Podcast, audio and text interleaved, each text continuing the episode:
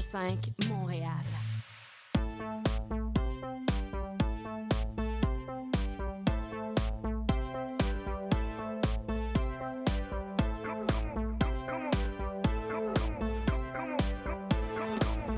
CIBL 1015 Montréal.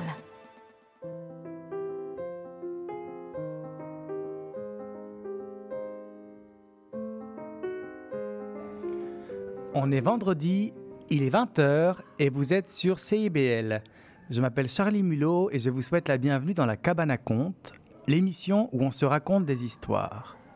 Je suis euh, assez excité d'accueillir mon invitée de ce soir. Elle est conteuse, chercheuse, professeure, sociologue.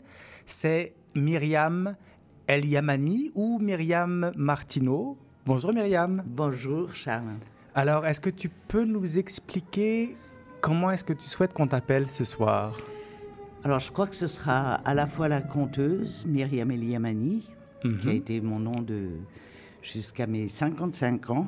Et, euh, et quand on va parler un peu peut-être de la recherche que j'ai pratiquement terminée et dont je vais écrire un livre bientôt, euh, ça va être Myriam Martineau. deux, deux noms pour deux, deux des volets de ta vie. Oui. Et est-ce que ça a commencé mes par... multiples identités.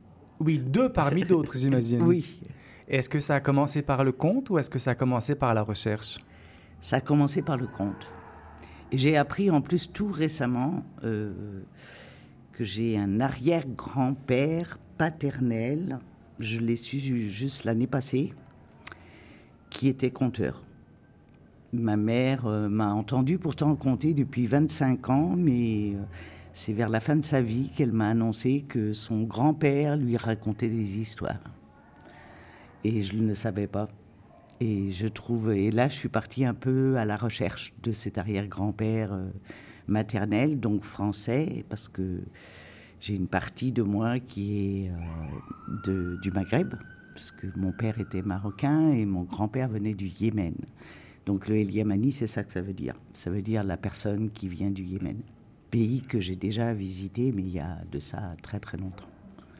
Et ton grand-père, qui lui était français, Oui, Et qui- vendéen, vendéen, oui.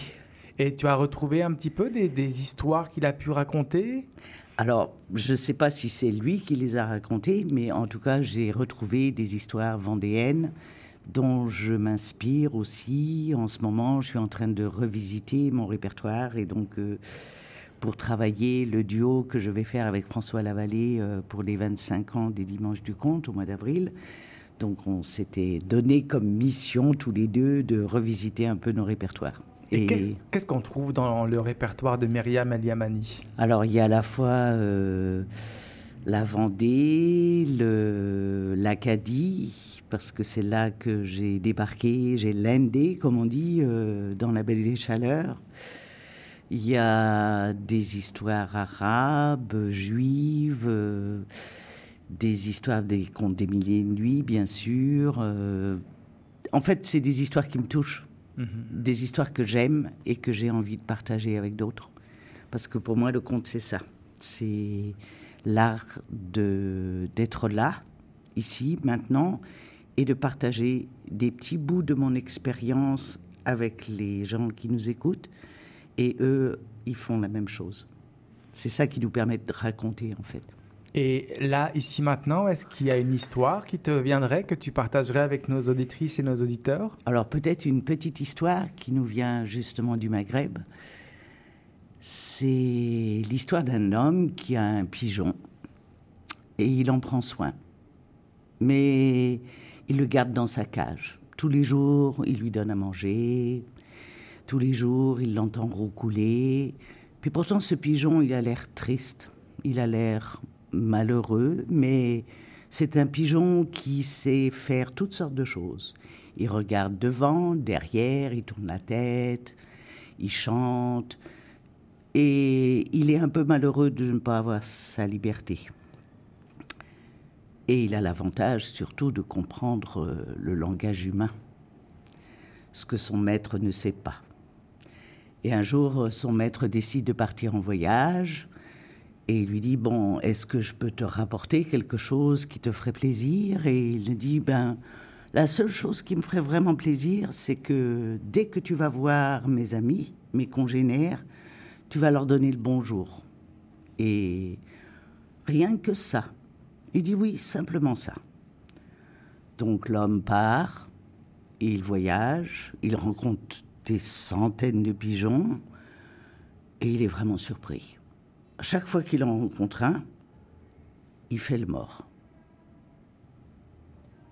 Il ne roucoule pas, il ne parle pas, il ne dit rien.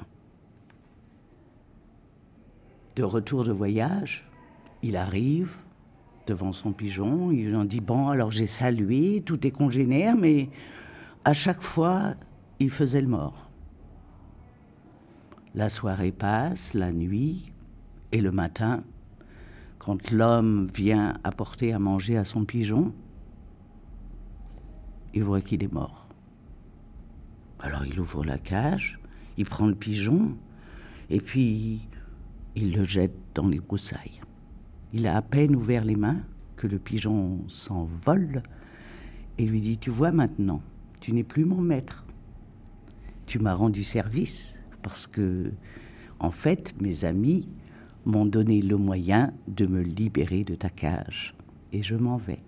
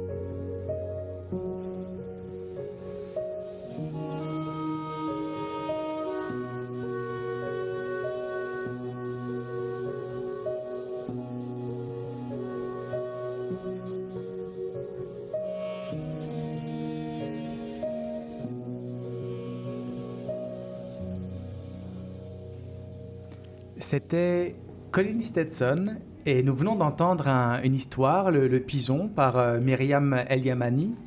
Comment est-ce qu'on fait pour choisir une histoire La choisir, la bonne histoire au bon moment? Je sais pas.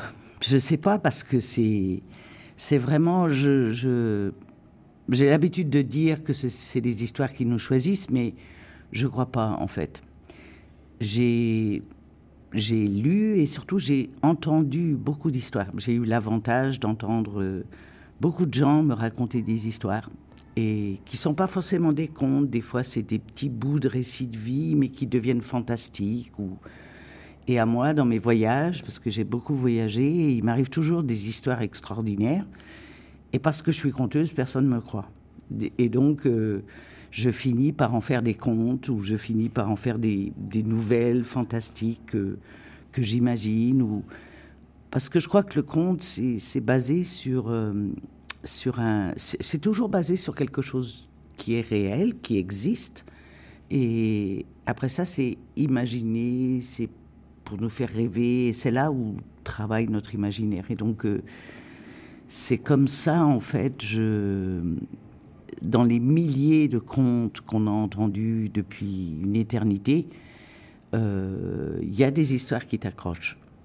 Et des fois, c'est pas toujours des histoires. Euh, il faut d'abord que je les aime profondément. Il faut que ça me fasse rire ou que ça me fasse rêver ou que ça ou que des fois ça me ça me questionne ou je me dis pourquoi cette histoire-là, comment ça marche? Et et, c'est là que je retiens euh, l'élément déclencheur qui va faire que j'ai envie de raconter cette histoire-là.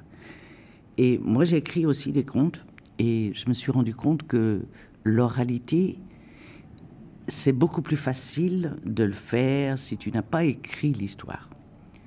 J'ai fait l'expérience, j'ai J'ai d'abord raconté un conte et ensuite, euh, ça m'a pris quelque temps, mais vraiment pas longtemps pour l'écrire. Mais je l'avais raconté très très longtemps. Et puis j'ai fait l'inverse. J'ai écrit une histoire que j'avais entendue, qui était très poétique, très chantante. Il y avait des refrains. C'est un vieux conte du Maghreb qui s'appelle Badra, la princesse du désert. Et, et donc je l'ai écrit et ça m'a pris, tu vas pas me croire, mais presque un an avant que je puisse la raconter. À chaque fois, j'étais prête et ça sortait pas. Jusqu'au jour où le moment où cette histoire avait besoin d'être racontée, eh bien, elle est sortie. Et c'est ça qui est étrange. On ne sait pas vraiment euh, pourquoi ça nous touche à ce moment-là dans notre expérience de vie, pourquoi ça, ne, ça va aussi toucher les gens à ce moment-là? Ça veut dire que c'est aussi beaucoup d'intuition. Oui, beaucoup. Et c'est surtout euh, l'idée que sans toi, moi, je ne peux pas raconter d'histoire, bien sûr, parce que je ne suis pas comédienne, donc je, raconte avec des gens. Et je raconte pas devant des gens, je raconte avec des gens. Et donc, selon leurs réactions, selon ce qu'on s'est dit avant, euh, ben, je sens que c'est peut-être ça qui, va les intéresser ou, ou peut-être ça qu'ils ont besoin d'entendre. Euh. Et puis, c'est selon euh, les sentiments que tu ressens à ce moment-là. Et une fois que c'est là, après ça, ben, les histoires viennent. Je dirais, bon, il faut en avoir aussi quand même Bon, j'en ai peut-être une bonne cinquantaine dans ma besace là, donc euh, j'ai le choix, je peux piocher, mais ensuite il faut les travailler, il faut euh, faire du chemin avec, les raconter. Il faut les mettre en bouche, il faut, il faut les, les euh, s'amuser avec. Il y a un peu, c'est ce que je raconte avec mes étudiants là. Il y a trois conditions pour pouvoir raconter une histoire. Il faut d'abord apprendre à aimer les contes, euh, il faut jouer avec. Parce que si on ne joue pas avec, euh, il n'y a rien qui va sortir, ça peut pas être littéraire, il faut se le mettre en bouche, il faut, il faut se le mettre à son main, il faut que... Et il faut... Euh, il y avait un, un, conteur irlandais qui disait ça, il faut gosser l'histoire, et donc il faut la gosser, là. comme tu gosses le bois, ben c'est pareil, mm-hmm. il faut gosser l'histoire jusqu'à temps que tu sois satisfaite avec les mots que tu dis et, et, les mots que tu transmets surtout. Et puis ensuite, il faut avoir quelque chose à dire, parce que sinon, euh, bah, tu peux faire autre chose, mais tu peux pas raconter des histoires. Il faut que tu aies un message à transmettre, à, à partager surtout. Et puis, il faut aussi apprendre un peu à se connaître. Et ça, ça prend toute une vie. Se connaître soi-même. oui. Alors, tu parles de tes étudiants. Justement, là, j'aimerais interroger Myriam Martineau. Tu enseignes, la prof, tu enseignes à l'UCAM un cours, le seul cours sur le conte au Canada, à l'université. Oui. L'UCAM m'a offert le privilège de, de mettre en place ce cours qui s'appelle Voix, Parole, Oralité, Labo, Atelier sur le conte.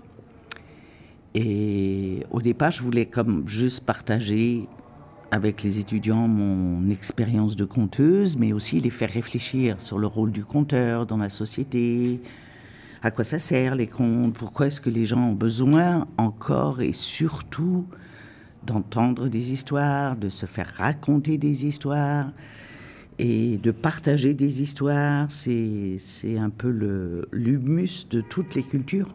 Et on dit d'ailleurs que quand les une culture n'a plus d'histoire à se raconter, ben elle disparaît. Parce que c'est notre terreau de base, c'est les contes de l'humanité.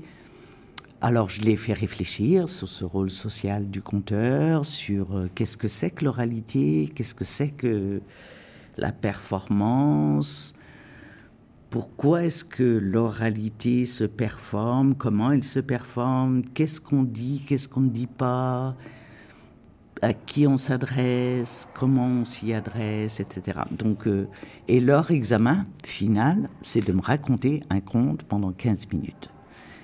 Dans une génération où ils sont juste sur leur téléphone et leur ordinateur et l'Internet, c'est très bousculant au début. Mais moi, je sais que le conte, c'est extrêmement ludique.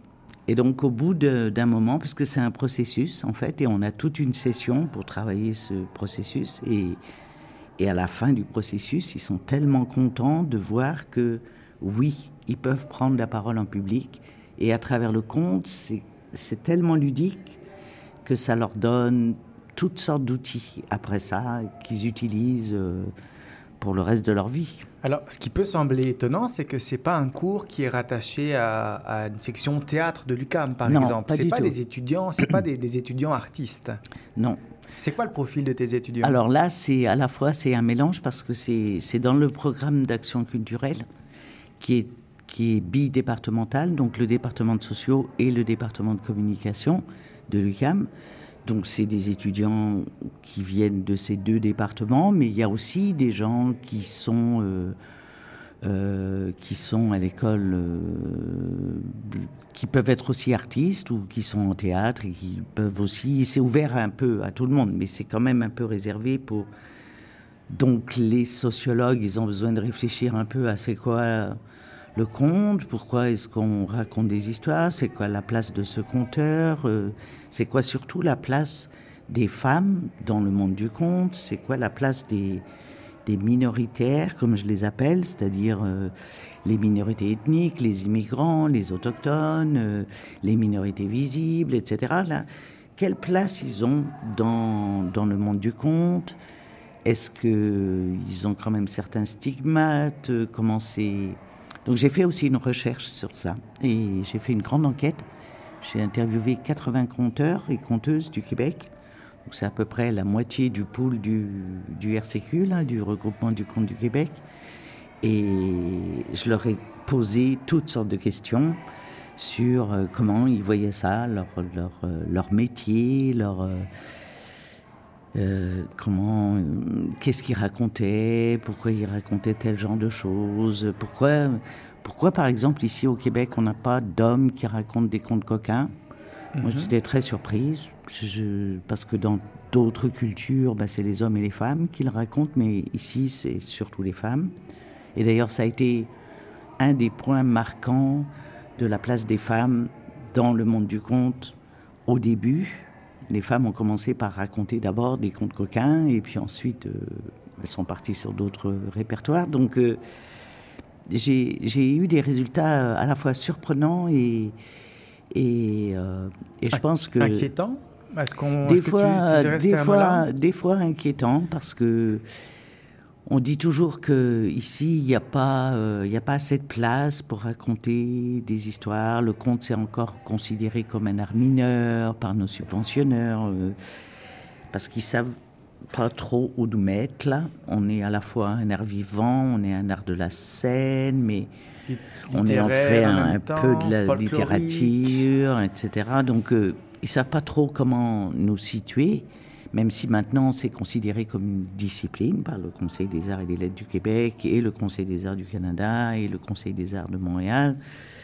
Donc, euh, mais c'est, euh, il y a encore toutes sortes de, de, stigmates, je dirais, pour certains et certaines minoritaires. Alors, je proposerais qu'on prenne une petite, euh, une petite pause musicale euh, avec euh, Osgang, une chanson de la rappeuse Kazé qui chante une chanson formidable qui s'appelle Chuck Berry. Et on se retrouvera après pour plonger vraiment dans la recherche que, que tu as menée.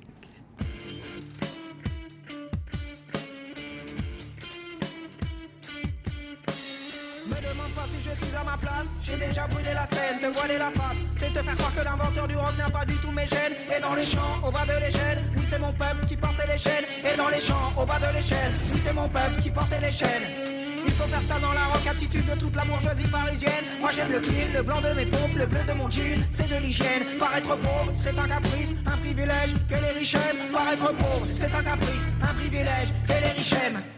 Marathonique dans la musique, salinité, de peur qu'on lui prenne. A fait du blues, du jazz, du reggae, du rap pour lutter et garder forme humaine. Et l'Occident qui avait honte à inventer le punk, c'est à lui-même. Et l'Occident qui avait honte à inventer le punk, c'est à lui-même.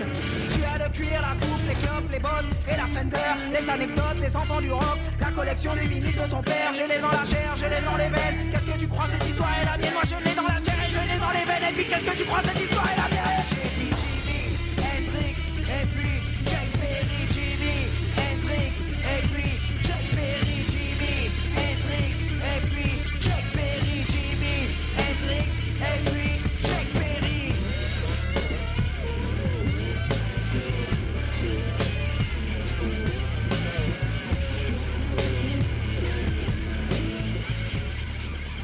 Vous êtes toujours dans la cabane à conte. Alors, si vous avez prêté un petit peu attention aux, paroles de la chanson, elle est quand même assez à propos. Euh, rentrons dans, ce sujet de recherche que tu as mené qui, questionne les enjeux de, genre, euh, de racialisation euh, à l'intérieur du milieu du conte et ce que provoque la professionnalisation du conte sur ces enjeux-là. Oui, j'étais parti au départ de l'hypothèse parce que ça fait quand même aussi, euh, je me posais des questions sur ma propre pratique, en fait. Et euh, je, trouvais, l'hypothèse que j'avais au départ, c'était de dire, euh, ben, plus le conte se professionnalise et moins sa portée critique est importante. Parce que pour moi, le conte, c'est une critique sociale aussi ça a une certaine morale, euh, même si c'est pas indiqué comme ça, mais ça donne des messages, il y a des comptes initiatiques qui sont là pour ça. Euh, et c'est censé nous faire réfléchir et faire sens surtout dans notre société qui a de moins en moins de sens et où les gens ont de moins en moins de repères. Et le conte a cet avantage-là, parce que c'est une structure extrêmement fixe, toujours la même, tous les contes traditionnels, c'est toujours pareil. Et cette, structure fixe fait que ça nous donne des repères. On a toujours les mêmes, les mêmes choses, Et alors, la, perte, euh, la perte de sens politique vient d'où alors? Alors, on, a, on est passé d'un stade où on, Je dirais que ce que j'ai remarqué, moi, c'est euh, les minoritaires se considèrent pas vraiment comme des conteurs. On a se considèrent plus comme des raconteurs. Et cette nuance, elle est importante parce que, en fait, on a essayé de, ben, on essaye encore de professionnaliser, mais je crois que, au bout du compte, en fait, c'est que les conteurs actuels, contemporains du Québec, ont besoin de se définir comme artistes, et certains conteurs ne veulent pas, sont encore des raconteurs. Mais la, majorité des minoritaires que moi j'ai interviewés, donc euh, les immigrants, mais qui vivent ici, qui comptent ici, euh, les autochtones, euh, ils me disent bon ben moi je me sens pas appartenir à cette catégorie. Et il faut dire qu'il y a toutes sortes de formes de discrimination à leur égard. on va leur demander de bien rester dans la petite case qu'on leur a donnée. C'est-à-dire, euh, si vous êtes africain d'origine, ben, c'est pour ça qu'on vous veut. On veut des contes africains. Et peut-être que moi, j'ai pas envie de raconter des contes africains. Et peut-être que j'ai pas envie non plus de me déguiser, même si je peux utiliser ça, parce que ça fait partie de ma culture, mais j'ai pas forcément tout le temps envie de faire ça. La même chose pour, pour les autochtones, ils n'ont pas envie non plus d'être... Euh, bon, en plus parce qu'ils ont perdu aussi beaucoup de contes, euh, ça se raconte de moins en moins, ils ont aussi envie de le raconter dans leur langue, ils jouent des instruments. Donc c'est... Euh, je dirais que les places instituées de la culture, que sont les maisons de la culture, les festivals de contes, etc., ça donne une large place à tous ces conteurs, mais ils ont encore un peu de mal au niveau des diffuseurs et, et au niveau de même entre entre compteurs, on a encore un peu de mal à, se faire reconnaître juste comme compteur, c'est-à-dire raconteur d'histoire et sans avoir le stigmate de l'ethnicité ou ou de, du fait d'être femme ou euh, donc en, en, défendant que conteur c'est un métier, une, profession, on oriente aussi une forme vers des contes qu'on raconte sur scène, des fois, des fois mis en scène, et ça va comme donner un poids à des personnes qui sont des artistes de la scène et invisibiliser toutes les personnes qui racontent d'une manière plus orale. Ça a tendance à comme invisibiliser cette partie-là de la population conteuse. Et j'imagine que les personnes qui racontent sont principalement des personnes blanches, francophones, sur scène, je veux dire. Oui. Mais on, en a quand même. Euh, moi, justement, je voulais montrer ça. Je voulais montrer aussi qu'on a des compteurs euh, minoritaires et seulement ils sont ils sont pas rendus assez visibles. Donc on va aller les chercher à l'extérieur. À l'international, À l'international, alors qu'ils sont ici. sur le territoire, il existe des gens qui, qui- qui Bien peuvent sûr, occuper les qui scènes. et- Mais oui. c'est juste qu'ils le font pas de la même façon. Euh, pour un conteur, euh, pour un conteur autochtone, par exemple, moi j'en ai côtoyé pas mal. euh, pour eux, raconter pendant 10 minutes ou 15 minutes, c'est compliqué parce que c'est pas du tout une façon d'être. On a besoin d'abord d'apprendre à se connaître avant que je puisse te raconter une histoire. Parce que qui tu es, toi, pour entendre cette histoire-là, puis moi, qui je suis pour te raconter cette histoire-là. C'est déjà le premier échange qui doit se passer. Et puis, par exemple, pour les femmes, c'est ça, du- ça perdure encore de dire que moi, quand je dis que je suis conteuse, on me demande toujours ah oui, conteuse pour enfants? Ben non, je suis pas conteuse pour enfants. Je suis conteuse tout court pour tout le monde. Et j'ai pas euh, de. Même si je raconte aussi, et j'ai beaucoup raconté pour les enfants, mais pourquoi avoir ce stigmate euh, qui, nous, qui perdure encore et qui, euh, et qui nous oblige à, à toujours euh, revendiquer une autre place Alors, c'est une, une- une, recherche que je trouve passionnante, qui est beaucoup trop dense pour la petitesse de cette émission. Est-ce qu'on peut retrou- la retrouver quelque part pour les gens qui aimeraient aller plus loin dans cette Oui. recherche? Alors, je viens de. Je vais. J'ai écrit plusieurs articles, donc euh, sous, sous le, site du département, là, sous Myriam Martineau. euh, et récemment, j'ai euh, coédité un livre avec, euh, qui s'appelle La fabrique de l'altérité. Et là, j'ai un chapitre qui présente certains résultats de la recherche, et notamment la parole des minoritaires. Et je pose les questions de stigma, de discrimination, et de voir c'est quoi leur place. Je questionne les scènes publiques, les scènes, parce qu'on dit qu'ici, on n'a pas de place pour raconter, puis c'est pas vrai. C'est juste que les scènes, elles sont hiérarchisées et que ça devient des scènes de plus en plus restreintes, etc. Donc vous pourrez retrouver ça sur le site du département, parce que j'ai un certain nombre d'articles que j'ai écrits là-dessus. Donc, euh, Myriam Martineau pour les recherches euh, sociologiques et Myriam Eliamani pour euh, trouver la conteuse. Et alors, des fois, je fais le mélange des deux. Ce que je fais, c'est que quand je commence mon cours, justement, ce labo atelier sur le compte, ben, je leur dis pourquoi vous êtes là? Pourquoi vous voulez raconter Pourquoi vous voulez entendre des histoires Ou pourquoi vous allez vouloir euh, raconter des histoires? Alors, c'est Nasreddin qui est sur le marché.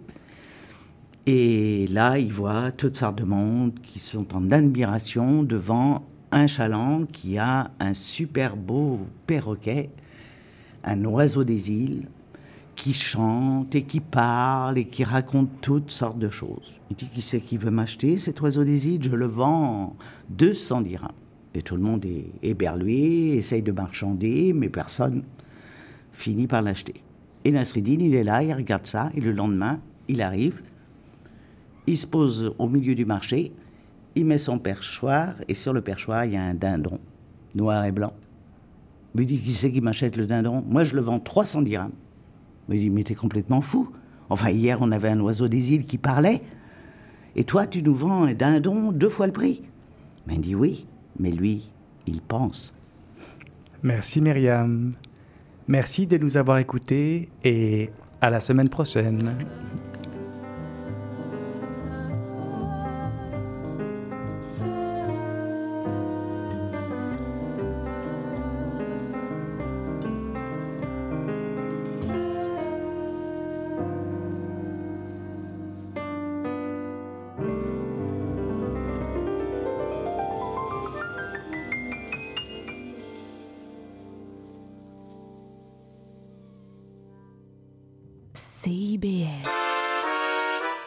Cherchez une activité ludique et rassembleuse? Inscrivez le Bingo Radio de CIBL à votre agenda. Chaque semaine, courez la chance de gagner 3500 dollars en prix. Invitez vos amis et jouez avec nous tous les dimanches dès 13h. Pour participer, procurez-vous les cartes de jeu du bingo de CIBL dans un point de vente près de chez vous. Pour trouver des lieux, visitez notre site web au cibl1015.com sous l'onglet Bingo Radio de CIBL. À dimanche prochain et bonne chance! Tous les mercredis à 8 h, soyez des nôtres à l'antenne de CIBL pour l'émission À la croisée des toits, votre rendez-vous hebdomadaire en compagnie de Richard Ryan et Sébastien Parent-Durand. Ils couvrent avec vous et leurs invités tous les angles de solutions possibles à la crise du logement qui nous frappe. CIBL 105 Montréal.